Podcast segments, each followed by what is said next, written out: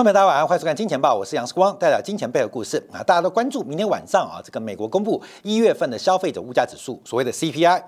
但我们更要关心的是，稍后我们在金铁杆电影院版部分要特别提到，美国的利率倒挂正在快速的修复。在直率曲线来讲，叫做熊斗啊，这个熊市啊，代表利率整个水平拉高；熊斗代表长端利率。正在开始进行修复。那从三个月期、六个月期，最新包括一年期、两年期，这个折利率水平都准备创下十五年新高。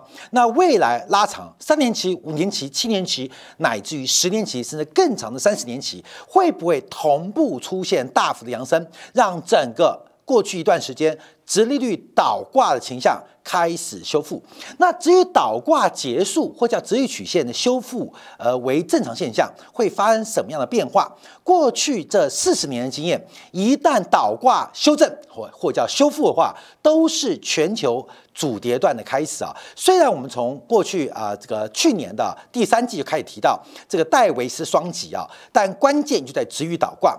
本来预估啊倒挂的程度，以十年跟三个月期为例啊，零点八 percent 啊，这个已经 max 码了。因为为什么？因为这个利率倒挂基基本上还有套利空间啊，就没有想到它一度倒挂到一点三 percent，几乎是创下历史上最大的一个倒挂差。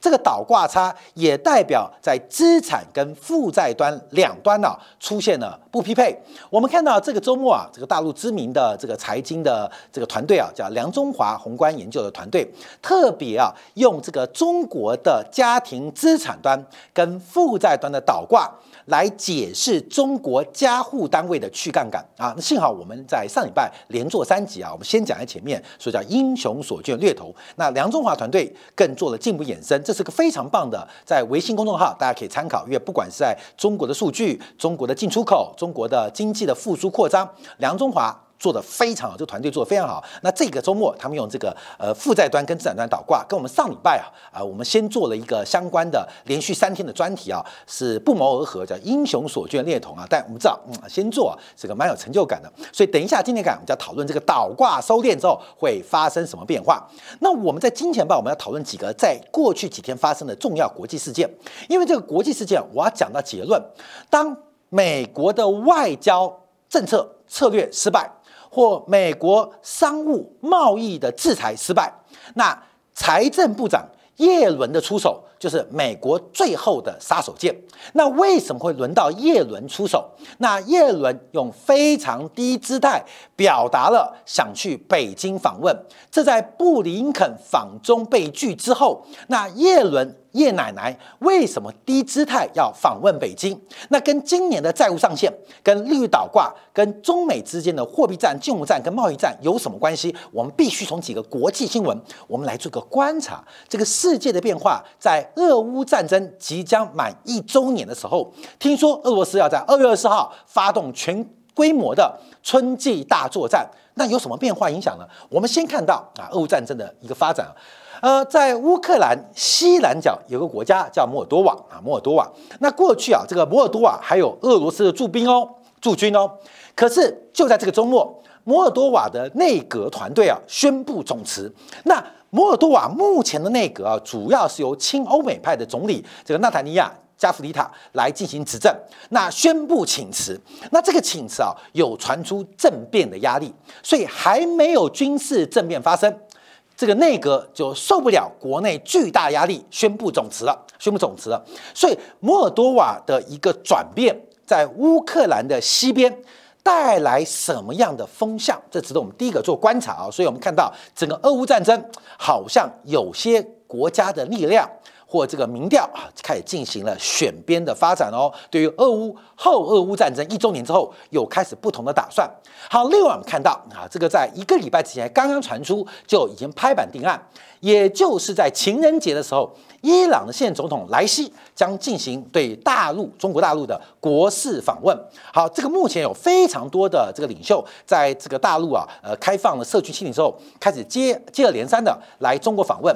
那这个莱西啊，跟之前努哈尼啊差别最大是，努哈尼是改革派，还留英的了。可是莱西在选举过程当中，在这次二零二一年取得总统位置，他是一个保守主义者。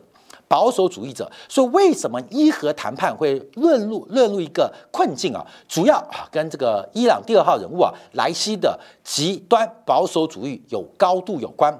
那他选择进行中国大陆的一个访问，除了一带一路相关的措施呃沟通之外，那更多的还有包括地缘政治的外交等等的发展。都值得密切做观察跟留意啊，所以这第二个国际新闻。好，我们再往下看。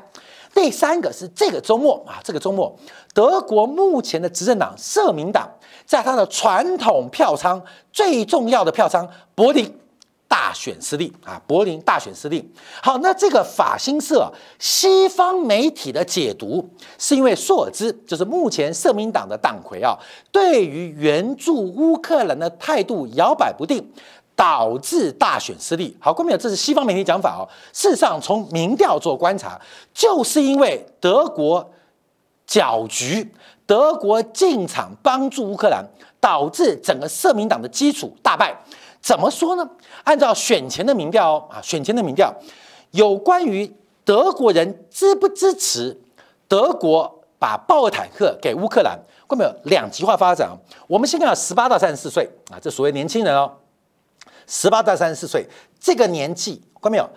支持俄德国把豹坦克给乌克兰的支持的人百分之三十七啊，支持的人，你知道反对人多少吗？反对人百分之五十二，百分之五十二，也就是在德国的年轻人当中，竟然是反对德国干预乌克兰跟俄罗斯的战争啊！所以豹二坦克这个受到法国的、英国的、美国的拱火。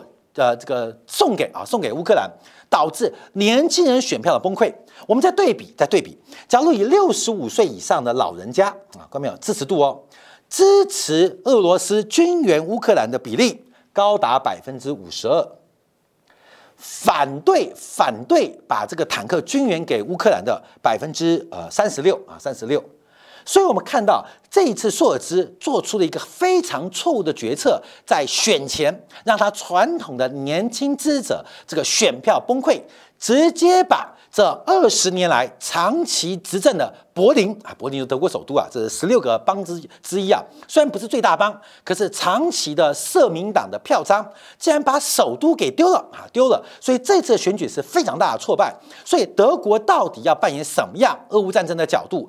怎么做都不对哈！不支持乌克兰，国际给予谴责；支持乌克兰，德国内部反对声音极大啊！这是直接导致呃，朔尔兹在这次选举啊，这个领导社民党。把最重要的首都传统这本世纪从二零零一年以来的票仓给丢掉了啊，这当然是第一个原因啊。第二个原因啊是现任的柏林市长叫法兰基法兰基斯卡啊吉菲啊吉菲，那他也是假学历啊，说博士学位还被踢爆了。踢爆，本来在梅克尔做这个家庭事务的部长，结果他是假学历啊，假学历。听说现在很流行政治人物搞假学历啊，假学历被踢爆，所以那时候请辞。后来选上了这个柏林市市长，结果因为过去几年柏林的物价、房价暴涨，使得民怨啊这个四起，所以最后啊这个柏林市受到内外交迫，重点是社民党。把好不容易关键的票仓给丢掉啊，给丢掉，那这个影响也很大，因为整个硕兹目前面临极大的执政的压力啊，他几个长期支持政党在这次像包括自由民主党啊，在这一次他的联盟党连百分之五都没有，就一个席次都没有，所以我们看到社民党在这次地方选举周末竟然意外的出现大败，而过去梅克尔那个执政党啊，传统的基民盟啊，它的呃支持度。大幅扬升了十个百分点。那关庙院基民盟是属于比较保守政党嘛，基督教嘛，你就听那个基就是基督教嘛，所以基本上哈，它这个比较保守。对于首都来讲，过去制度不是那么高啊。这一次的民调大幅度的攀升，所以我们看到传统势力跟年轻势力的一个竞争啊，使得这一次大败。好，关美这第三件事情，好发生什么样变化？关美我们再看这个事情，这个啊就是两个礼拜传出一个新闻，荷兰。把他陆军最后一个战斗旅将在今年四月一号并入德国军队，以后荷兰就没有军队喽。也不能说荷兰没有军队，荷兰把所有军队跟德国进行了合并啊。这个战斗旅第十三话机械化旅正式并入并入德国的第十师第十装甲师指挥。好，这有划时代的意义哦。荷兰跟德国已经形成了准军事同盟。荷兰跟德国受到同样指挥官的呃带动啊，因为过去我们看到德国啊，这个其实合作已久啊，包括什么四幺斯坦克师啊，这个是已经从二零一六年就开始合作，才短短六年时间，德国砸锅卖铁把坦克卖光，跟德国部队合并。合并啊，以这个是很奇葩的事情，两个主权国家可是军事跟部队合并。这代表欧洲的一体化来到一个全新的高度，这是一个大家不可能想象的事情正在发生。好，这个事情我们必须从一个角度做观察，就是欧洲军啊，欧洲军为什么叫欧洲军啊？因为我们提到欧洲一体化。过去遭遇到极大困难。从最早期的欧盟的成立，那欧盟成立是从制造业啊，钢、煤钢啊，煤铁联盟开始啊。那这个煤铁联盟大概是一九五二年啊，这个煤钢共同体啊，从生产端。从生产要素端啊进行合作，来到了高度结盟，这是欧盟的前身啊。到一九九一年，欧洲联盟啊正式开始啊，这是欧盟。欧盟的关键看财政啊，欧盟关键看财政，因为政治能不能一体化，除了内部的财政，还有对外的外交能不能达到一体化。到目前为止啊，呃，在欧盟不断的扩张情况之下，感觉统一的声音是不复存在的。可是欧元的一体化在金融端、在货币端是已经领先于欧盟政治一体化，先走啊，先走。所以欧元现在的表现，大家可以呃，大家是呃这个呃能量啊，跟欧元的地位，大家是可以做观察的。那欧盟跟欧元还差一个叫做军事化，军事化。欧洲的政治能不能统一，不光光是看内政的财政哦，也不光是对外的外交，重点是欧洲军啊，军事能不能一体化，是整个欧洲一体化的关键。那过去欧洲军为什么不能够一体化？其实关键就是有北约组织啊，这个美国在后面，包括英国在后面啊，大力的支持，所以北约北约的军事联盟跟欧洲内部的军联盟其实有利益上的矛盾哦。利益上的矛盾哦，我们以德国为例啊，德国过去啊就不愿意花钱在国防开支上，因为他享受的是北约红利。什么北约红利？就是美国驻军嘛，美国维护和平嘛。这就是川普在任内时候批评德国，你每天就是占我美军的便宜，美国大兵的钱我美国出，和平红利由德国的社会、企业跟商业所共享。所以这叫北约红利。所以德国的态度长期啊，第一个是不想军事化啊，有二战的这个压力啊，二战的的历史包袱。第二个，能够占占美国、英国的便宜，听听他们的红利有什么关系？反正我就不花钱，又不打仗，就吃尽了北约红利。可是法国不这样想哦，因为法国在传统当中就希望欧洲能够更加的自主，因为法国从戴高乐斗开始做转折，因为认为。北约的利益跟欧洲的利益，很多时间跟很多情况是完全不相符的。我们以阿富汗战争为例啊，德国派部队有，德国部队每天就是烤肉啊，啊，生营火啊，唱营歌啊，哈，能装傻就装傻，不像美军啊，这个付流血流汗，在第一线跟塔利班作战，那。欧盟的部队啊，基本上有没有派？有啊，能闪就闪，能躲就躲啊，把营火烧得大大的，把歌唱得大大的，能躲能闪尽量闪。所以这个欧洲的国防的变化，欧洲军的成立，在历史上欧洲一体化其实都是一个关键的进程。可是没有想到，在这一次俄乌战争的过程当中，加大了、加快了。欧洲军事一体化的一个脚步，所以这是个很重要的指标，各位特别留意。欧洲的呃另外一个经济强国叫做工业强国荷兰宣布啊，把整个部队。全部不是卖掉装备卖掉，就是把这个部队并到德国。所以荷兰本来有呃两三百辆的这个豹二坦克嘛，现在一辆都不剩啊！不是低价卖给芬兰，然后芬兰现在支援乌克兰，不然就是把这个部队直接跟德国做合并。所以欧洲军的一体化又给未来的地缘政治产生一个极大的转折跟变数。从一九八七到一九九二年。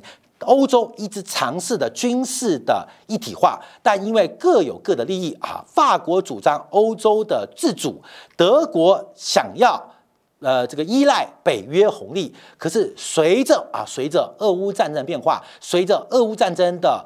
呃，几乎是确定性俄罗斯胜利的结果。欧洲的团结一致，又在军事上的联盟可能变得更重要啊，变更重要。那有没有可能成立呢？当然有可能。因为从英国媒体看衰欧洲军事一体化，我们就知道这个事情，英美国家可能并不高兴。好，那我们讲这些新闻什么原因？我们就要必须讲到最近啊，不是这个高空气球吗？流浪气球的事件吗？这扯到美国目前内部的内讧跟矛盾。内讧跟矛盾，我们先要提到，因为目前美国主管外交的是国务卿布林肯，大家了解布林肯的背景哦，因为布林肯是哈佛的天才哦，他从小就是天才。那他的这个身世崎岖，从他的生父是一个金融家，他的继父是在纳粹啊这个呃呃难民营啊这个犹太难民营当中苟延传承小朋友，所以他有非常经历的故事。你要注意哦，一九八四年。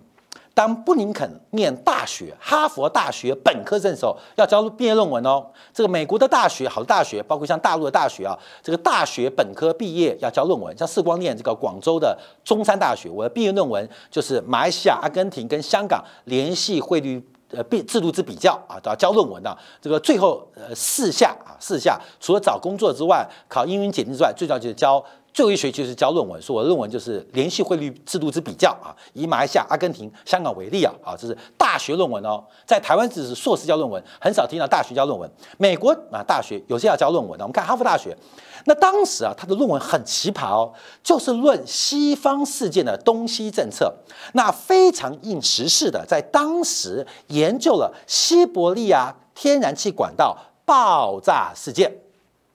嗯，一九八四年哦。不是二零二四年哦，四十年前曾经啊，俄罗斯的西国西伯利亚天然气管道出现了严重的爆炸事故，那时候还传出这是呃呃苏联的这个核实验呢，因为很严重嘛。可是这个西伯利亚的天然气管道就是现在。主要供应欧盟的天然气管道，这时候爆炸事件啊，他当时就为这个论文啊，大学做论文。后来在哥伦比亚的法学博士，他进一步把这个论文衍生成为盟友对抗盟友，美国、欧洲跟西伯利亚的管道危机。这是一九八七年，所以早在三十年前。我们就知道谁对于北溪一号，甚至北溪二号，乃至于包括西伯利亚天然气管道，谁最有研究？这个专家或这个学生就是布林肯。四十年前的论文就一看研究欧盟跟俄罗斯的能源的期待关系，而这个能源的期待关系会影响到美国盟友。对抗美国敌人的决心啊，光美这是很重要哦。所以过去布林肯长期是一个亲欧派，认为整个美国控制地球的主要核心问题是欧洲问题，也就是大西洋问题。所以掌握欧洲的盟友。掌握大西洋的话语权，甚至用北约工具，基本上是布林肯整个外交思路的一个主线啊，主线。那他有一个内部最大的竞争对手是谁？沙利文。啊，沙利文，那沙利文是目前美国国家安全顾问。沙利文跟布林肯的看法在本质上就很大的不同，因为沙利文是主张整个美国战略东移，就是亚太为先，亚太优先。好，各位朋友，这个转移不是那么简单哦。因为你想布林肯，那布林肯他基本上过去的呃研究报告、过去的人脉关系、过去的资料的意识形态，对欧洲很了解。现在忽然搬到中国，其实布林肯对中国的了解是远远。不如欧洲大陆事务的一个了解，可是沙利文就非常主张整个未来的美国的潜在的挑战对手是中国，所以认为应该战略东移。那沙利文在过去几年啊也是非常成就，不管阿富汗的撤军，包括了像阿斯加会谈，都是沙利文主导。所以你看那个阿斯加对谈当中，不是国务卿讲话啊，坐在这个主位之一的沙利文，沙利文在跟杨洁篪啊来进行一个呃谈话。可是因为这几轮对中国的制裁似乎并没有产生效果，所以感觉是布林肯重新抓回美国的外交主导权啊！当然他大。它小了，但两个一样大，是偏向谁，拜登要选谁？再加上俄乌战争，让布林肯有一个新的舞台来碾压沙利文，而这个转折，这转折就来自于流浪气球。从流浪气球开始之后，我们看到整个美国的事物在舆论的引导之下出现变化，尤其是布林肯。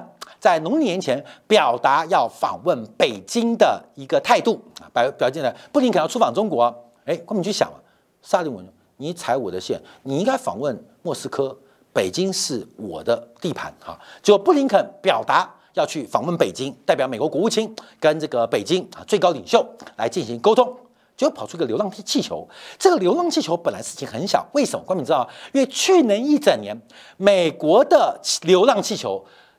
飞过中国领空超过十次以上，这种高空气球啊，还是任何情报气球，其实误飞的可能性极大，因为它不好控制嘛。因为高空有几万公、几万英尺以上那种天气大气的扰动不太好，又没有绳子牵的，有时候乱飞。所以过去啊，这种流浪气球常常发生。可就这一次啊，被后面的媒体哇，火一直烧，一直烧。越烧越大，甚至美国动用军方啊发射飞弹，哎，最近不到一个月哦，已经打下了第四个所谓的不明飞行物。所以沙利文基本上把布林肯访北京之行给搅黄了，哥们你知道吗？同时在这个高空流浪气球之下，似乎又重新取得一个话语权。俄乌战争打到现在，俄罗斯准备总攻了，泽连斯基准备跑路了。这个欧洲一败涂地，哈，连这个索尔茨都大败了，马克龙在后面煽风点火。那现在要似乎重新要回到萨利文手中，所以我们看到最近新闻就不断的拱火。呃，这几天不是这个周末吗？山东啊，这个青岛外海出现了不明飞行物，哇，好多画面都出现了，大家开始拱啊，开始拱，到底是外星人啊？马斯马斯克啊说这是他的外星人朋友，到底是外星朋友，我们不知道。可是我们可以看到。这个变化开始发生。好，这个美国的外交体系内讧，到底布林肯跟沙利文中间的，不管是资源的争夺，那外面情报员 CIA 可能五千个情报员，到底是摆三千个在欧洲，摆一千个在亚洲，还是摆三千个在亚洲，摆一千个在欧洲？关没有？这个势力变化转折很特别哦。你像台湾在呃去年底的这个呃选战当中出现的变化，也不排除是美国又把它的战略中心移到了欧洲啊，看到没有？钱啊、人啊、情报的转移会引发台湾岛内选举的变化哦啊，这个有没有时间顾到这个亚洲的一些呃傀儡政府的选举结果啊？这个基本上要靠它的综合的能力，那重心在乌克兰嘛。卫星在乌克兰嘛，所有情报在乌克兰嘛，哎，亚洲就可能出现松动，所以我们看到，哎，叶伦这时候出现了。那叶伦的表态，那是不是有新的目的？目的？因为我们看到，在这个周末啊，不管是路透社也报道了，很有可能在今年四月份，中美国对中国的高科技的对外投资会拉高一个新的高度，全面封锁。中国对美国投资也封锁美国对中国的高科技投资，从原来个别的人到个别的企业，开始扩散到全产业、全社会的高科技封锁。所以，中美的摩擦、中美的角力，这是没有办法避免的冲突。而叶伦的出手，我要跟大家特别报告，为什么叫直遇倒挂？每一次直遇倒挂，从四十年前。割日本韭菜，从三十年前割东亚亚洲金凤的韭菜，到十五年前欧那个次大海啸，就倒的啊都是欧洲的投资银行啊，美国投资银行被互相被并购，欧洲投资银行倒一片。我们看每一次倒挂，其实都是美国金融武器杀手锏的推出。所以我们要提到什么？当至于倒挂接近尾声，这是美国收割全球财富韭菜。包括但不止于中国的一个大战略的开始，特别在今天中医药分享给大家。所以新的时代，新的地缘政治关系，现开出一些改变，而这个改变就在过去一个周末忽然出现一个翻转，而这个翻转特别值得留意。所以休息一下，稍后片刻，我们在精讲部分叫特别观察。美国现在从短天期三个月。六个月，逐步向一年期、两年期国债收益率分别要创下两千零八年的新高，整个直率倒挂情况开始进行修复，而这个修复从黄金、比特币过去这一周价格的转弱开始，到底代表什么意涵？我们休息片刻，在精彩部分为大家做进一步的观察跟解读。